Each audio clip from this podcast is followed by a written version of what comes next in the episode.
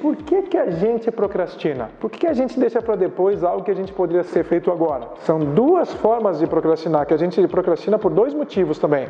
A gente procrastina algo ou pelo nosso psicológico ou pela fisiologia. E um tema que eu quero falar aqui é sobre o psicológico. E no psicológico é o quê? Ou é uma questão de ansiedade, né? várias atividades ao mesmo tempo, está ansioso para ver logo o resultado final, ou você procrastina pela baixa autoestima. E qual é a relação disso? Você procrastina pela baixa autoestima porque se eu fizer isso agora, vai que não dá certo. Eu não vou ser valorizado, porque talvez eu estou buscando a perfeição, porque eu estou buscando um reconhecimento das pessoas ao meu redor, um reconhecimento de algum familiar, um reconhecimento do meu líder. Então a gente pensa o seguinte: ah, não, depois eu faço. Depois eu faço. Que vai que eu faço agora não vou ser aprovado. Porque a gente evita fazer atividade e procrastina para evitar sofrimento.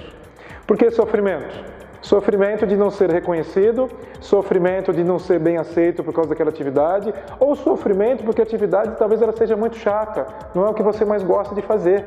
Então é por esse um dos motivos que algumas pessoas nunca terminam que começa. Então o que, que acontece nessa questão da procrastinação? O foco fica muito no prazer momentâneo, ao invés de ter um resultado a longo prazo. Qual que é o prazer momentâneo?